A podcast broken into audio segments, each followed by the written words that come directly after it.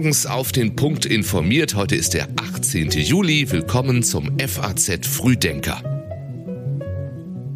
Das Wichtigste für Sie an diesem Montag. Bundeskanzler Scholz fordert eine geopolitische EU. Die Hitze erreicht Deutschland. Und wann endet das politische Chaos in Rom? Vorher noch die Kurzmeldungen aus der Nacht. Nachfolger zum 9-Euro-Ticket. Der Tarifdschungel im Nahverkehr kann weg. Das findet im Prinzip auch der Bundesverkehrsminister. Doch wie teuer es für Nutzer einerseits und die öffentliche Hand andererseits werden soll, das ist völlig offen. Gewalt gegen Frauen härter bestrafen. Das Ausmaß frauenfeindlicher Angriffe auch in Deutschland sei erschütternd, sagt der Bundesjustizminister. Deshalb möchte Marco Buschmann einen bestimmten Paragraphen ändern. Und Jennifer Lopez und Ben Affleck haben geheiratet. Fast 20 Jahre nach der ersten Bennifer-Beziehung machen die beiden Stars ernst und geben sich in Las Vegas das Ja-Wort. Die Texte heute früh kommen von Rebecca Buchsein. Ich bin Jan Malte Andresen und das ist schön, dass Sie mit uns in die neue Woche starten. Welche Rolle spielt die Europäische Union in diesen Zeiten? Darüber hat der Bundeskanzler einen Gastbeitrag für die FAZ geschrieben. Olaf Scholz fordert darin nicht weniger als eine geopolitische Europäische Union. Das gemeinsame Ziel müsse sein, auf all den Feldern die Reihen zu schließen, auf denen man in Europa schon zu lange um Lösungen ringe. Der Kanzler nennt als Beispiele die Migrationspolitik, den Aufbau einer europäischen Verteidigung, technologische Souveränität und demokratische Resilienz. Und er kündigt an, Deutschland werde dazu in den kommenden Monaten konkrete Vorschläge machen. Die EU sei eine gelebte Antithese zu Imperialismus und Autokratie, schreibt Olaf Scholz. Und deshalb sei sie Machthabern wie Russlands Präsident Putin ein Dorn im Auge. Er fordert ein Ende von egoistischen Blockaden europäischer Beschlüsse durch einzelne Mitgliedstaaten.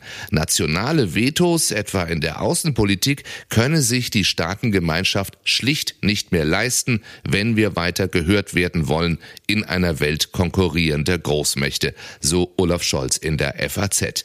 Wie geschlossen die EU wirklich auftritt oder nicht, das wird sie heute einmal mehr zeigen können, denn heute beraten die EU-Außenminister in Brüssel über die Vorschläge der Europäischen Kommission für das nunmehr siebte Paket mit Russland-Sanktionen.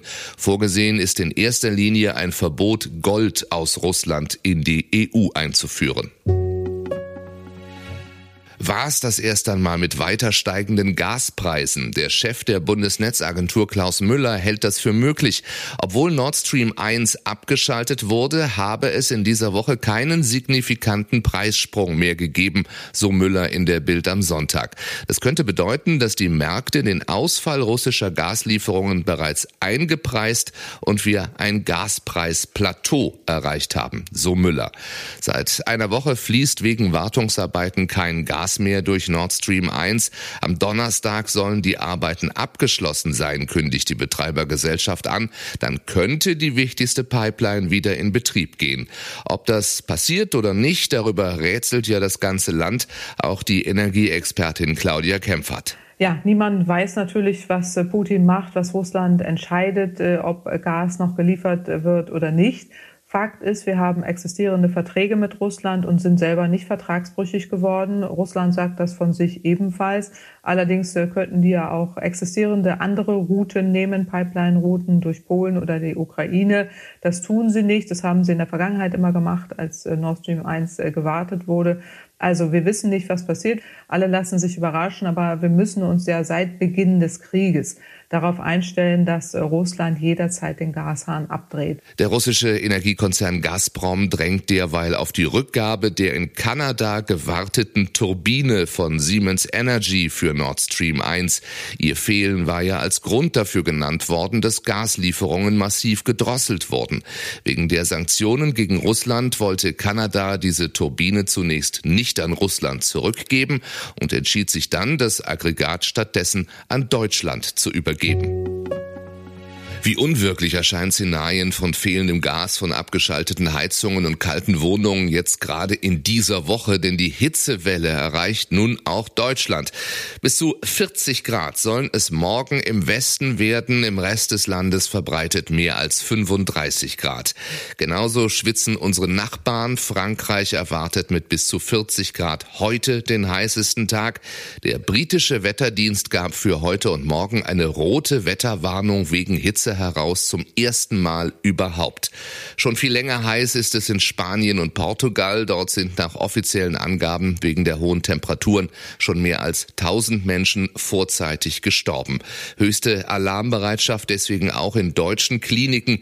Der Chef des Stuttgarter Robert Koch Krankenhauses sagt am Abend in den ARD Tagesthemen. Also wir können natürlich mit den akuten Krankheitsbildern gut umgehen. Ähm, wir können Flüssigkeit geben, wir können kühlende Maßnahmen durchführen. Umgekehrt sind aber unsere räumlichen Strukturen nicht auf diese Hitzewellen in, sagen wir, ausreichend ausgerichtet. Ich glaube, der Krankenhausbau, das, was wir hier vorhalten, wird in den nächsten Jahren sich ändern müssen. Wer kann, sollte die Hitze jedenfalls meiden. Die Gewerkschaft Verdi forderte hitzefrei oder zumindest längere Pausen für Arbeitnehmer, auch wenn darauf kein rechtlicher Anspruch bestehe.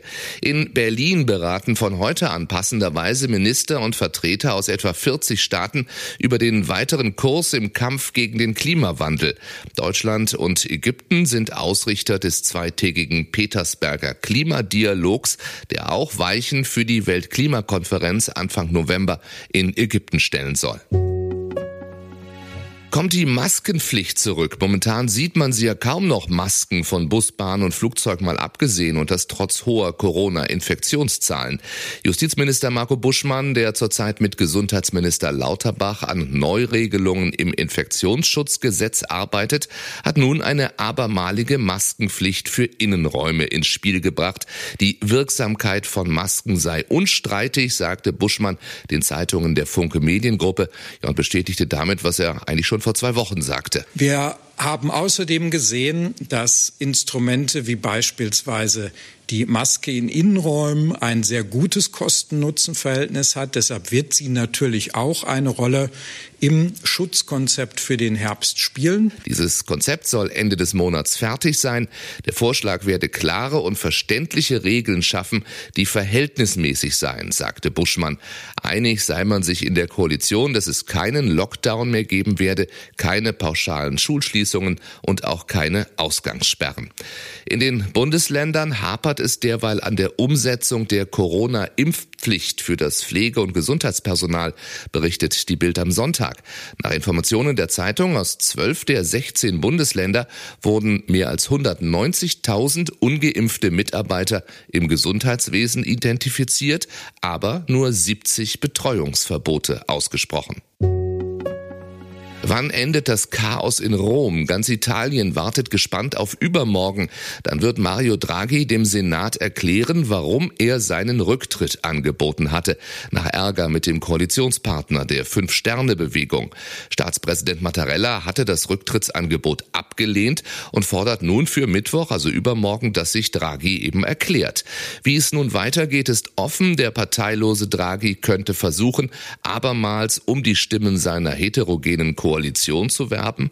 Alternativ könnte er sich eine neue Mehrheit ohne die fünf Sterne suchen, was rechnerisch möglich wäre, Draghi aber immer ausgeschlossen hatte.